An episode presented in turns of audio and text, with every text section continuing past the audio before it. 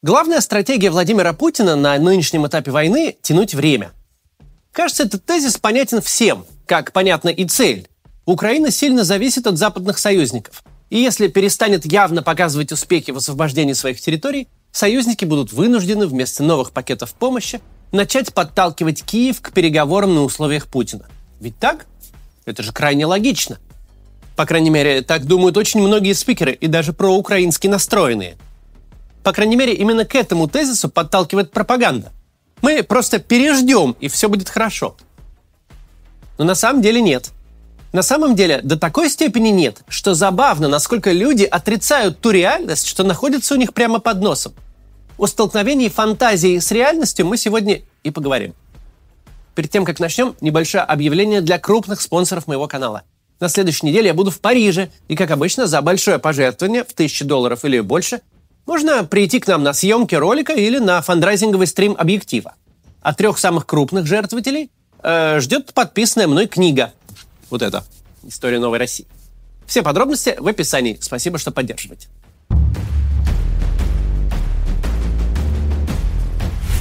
Уже к осени мы точно поняли, своими силами Путин эту войну не выиграет.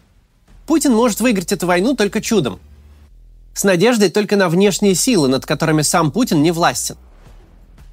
Помните, с каким сладострастием, с какой уверенностью пропаганда и сам Путин сулили Европе холодную зиму?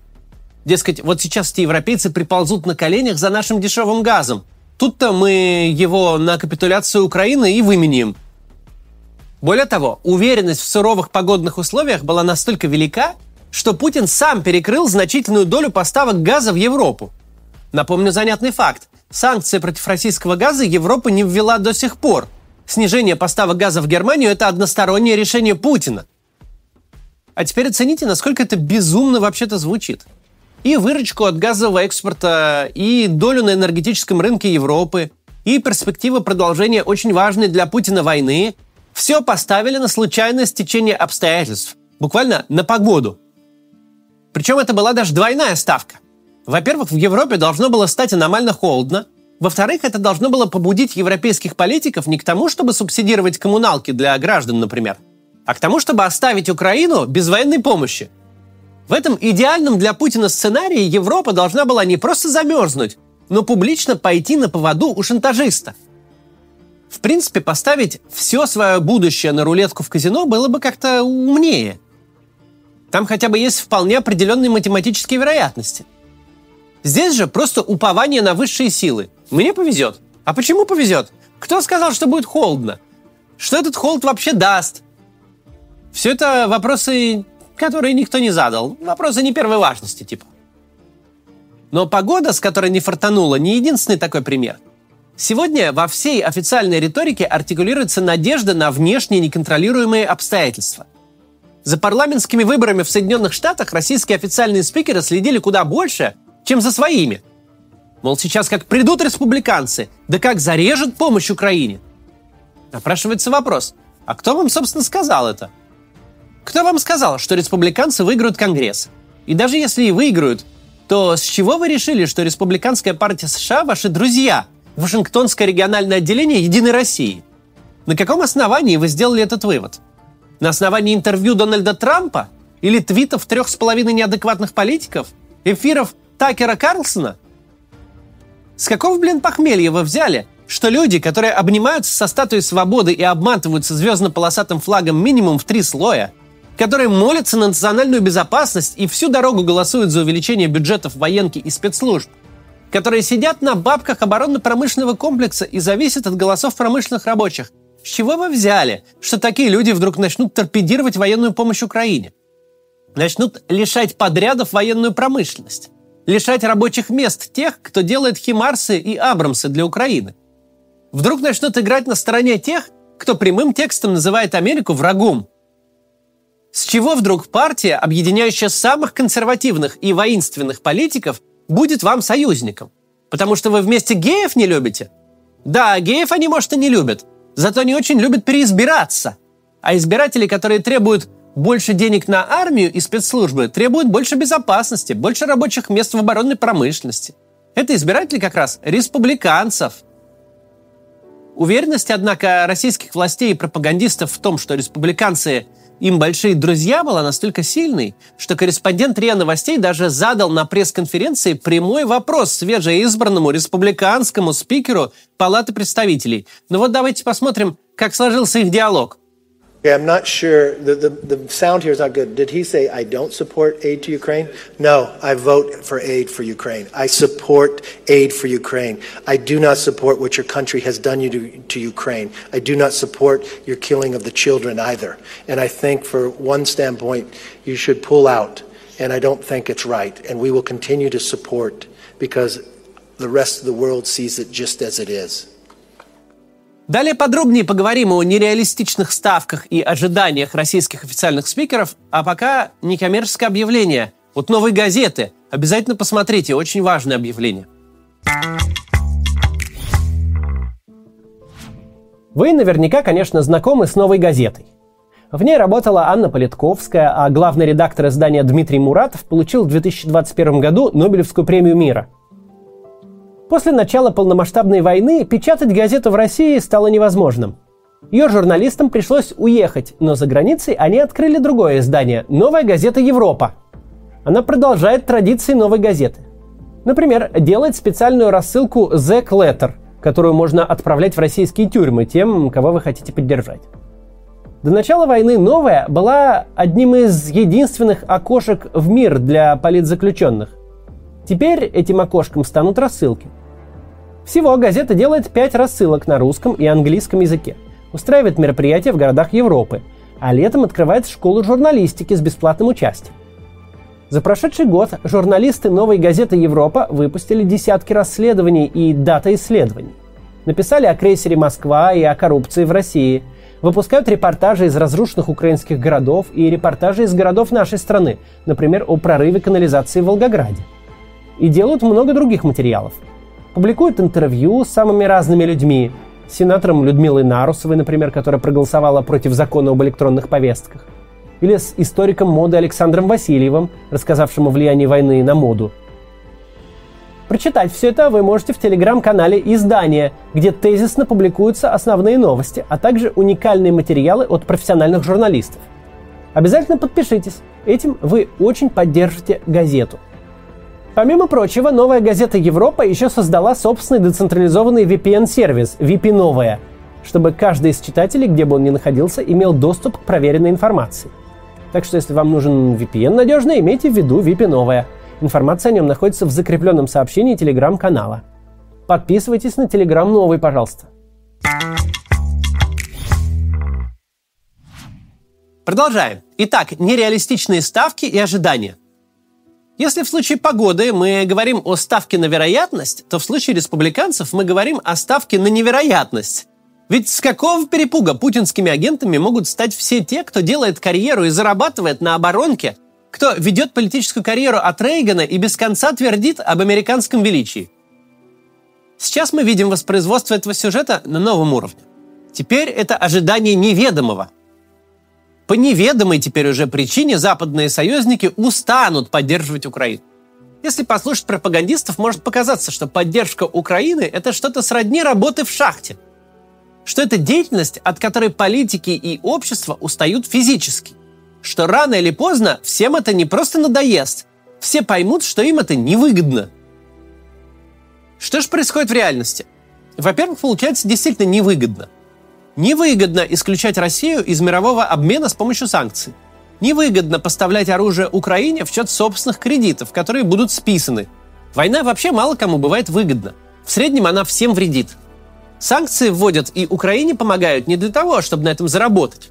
Все это делается для того, чтобы выдержать главный вызов, который наносит кратно больший ущерб – войну в центре Европы – во-вторых, объемы помощи Украине со стороны США и Евросоюза на протяжении войны только растут.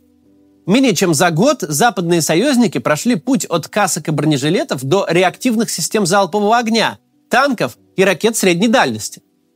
Сейчас всерьез обсуждается создание флота истребителей. Мы ни разу не увидели шагов назад. Даже больше. Каждый шаг всегда был больше предыдущего, как с точки зрения денег, так и номенклатуры вооружений.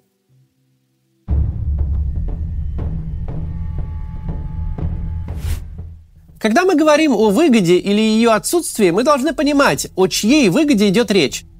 Если мы говорим об экономике Соединенных Штатов и Евросоюза в целом, то да, потерять доли процента ВВП на поддержке Украины им скорее невыгодно. Тут довольно простая арифметика. Лучше не терять доли процента, чем потерять. Но взглянем на это с другой стороны. Западные бюджеты на оборону и госбезопасность, уснувшие на 30 лет после Холодной войны, вдруг проснулись. Программы перевооружений, которые давно были убраны под сукно, вдруг оттуда достали – Миллионы людей в погонах вдруг стали снова нужны и стали получать кучу денег. А налогоплательщики совершенно не против эту кучу денег платить, лишь бы сдержать прямую и явную угрозу. Если смотреть с этой стороны, то союзникам-то чем плохо? У них вообще случился ренессанс. Какая проблема возникла сразу, как было принято решение давать Украине леопарды? Проблема была в том, что европейские страны-члены НАТО на самом деле не имеют никакого понятия, сколько у них танков – на бумаге все в порядке. У этих 200, у этих 70, у кого-то все 400. Но когда стали считать не на бумаге, а по факту, оказалось, что фиг знает, какая доля этих танков вообще способна сдвинуться с места. Даже после долгого и дорогостоящего обслуживания. Оказалось, что могучий блок НАТО настолько не думал ни о какой войне, настолько отставил свою армию на периферии внимания и финансирования, что вопрос, а сколько у вас стреляющих танков, это прям вопрос, по которому нужно проводить серьезную инспекцию – что обсуждали, например, на последнем довоенном саммите НАТО? Там обсуждали глобальное изменение климата. Я совершенно не хочу сказать, что эта проблема какая-то мелкая или не, настоящая. Просто представьте себе, как чувствовал себя главный генерал или главный конструктор оборонного предприятия. Вот так выглядит ваша карьера. Вы не двигаете дивизии, не проектируете инновационные головки самонаведения – вы останавливаете таяние ледников. Ваш враг – это не вось зла во главе с э, могущественным СССР. Ваш враг – это СО2. Вся история последних 30 лет западного ВПК про закрытие заводов, сокращение персонала, сворачивание проектов, про превращение армии в совершенно номинальное образование, которое получают деньги по остаточному принципу. Вспомните тот наезд на европейские страны, с которого начал Дональд Трамп, едва придя к власти – «Ах вы ж собаки сутулые», — говорил Трамп. «Мы же, мол, договаривались тратить на оборону по 2% ВВП, а вы и по одному не тратите. Все расходы НАТО тянут на себе США. Ну куда это, говорил Трамп, годится?» Надо думать, в этот момент все производители вооружений, все военные по обе стороны океана оказались предельно с Трампом солидарны. Действительно, ну как это так? Мы готовы столько новых штук для убийства людей производить и применять. А вы все чем заняты? Инклюзивным образованием и доступной средой? Беда всех этих людей была в том, что избиратель поддерживает расходы на армию и спецслужбы только в одном случае, если ему страшно. Должен сработать базовый маркетинг. Чтобы демократическому обществу меры по усилению безопасности понравились, оно сначала должно почувствовать опасность. Путин справился с этой задачей как никто. Никакие лоббисты оборонки и спецслужб не смогли бы ничего подобного изобразить не смогли бы заткнуть политиков, которые рассуждают о сокращении финансирования на безопасность? Алло, дорогой друг, хочешь поменьше оборонки и побольше образования, да? И здравоохранения? А Искандеру пожилому дому ты не хочешь? Получается вполне однозначная ситуация. Люди, которые ответственны за выделение Украине военной помощи, те самые генералы, министры обороны и все те самые спецслужбы – они вообще-то кровно заинтересованы в том, чтобы Украине выделялось как можно больше этой помощи. Потому что за всю помощь Украине в технике, в вооружении, в разведданных ответственны именно их ведомства. Война в Украине влечет радикальный пересмотр расходов и государственного внимания к обороне и к безопасности. Война в Украине служит огромной рекламной площадкой для новых типов вооружений.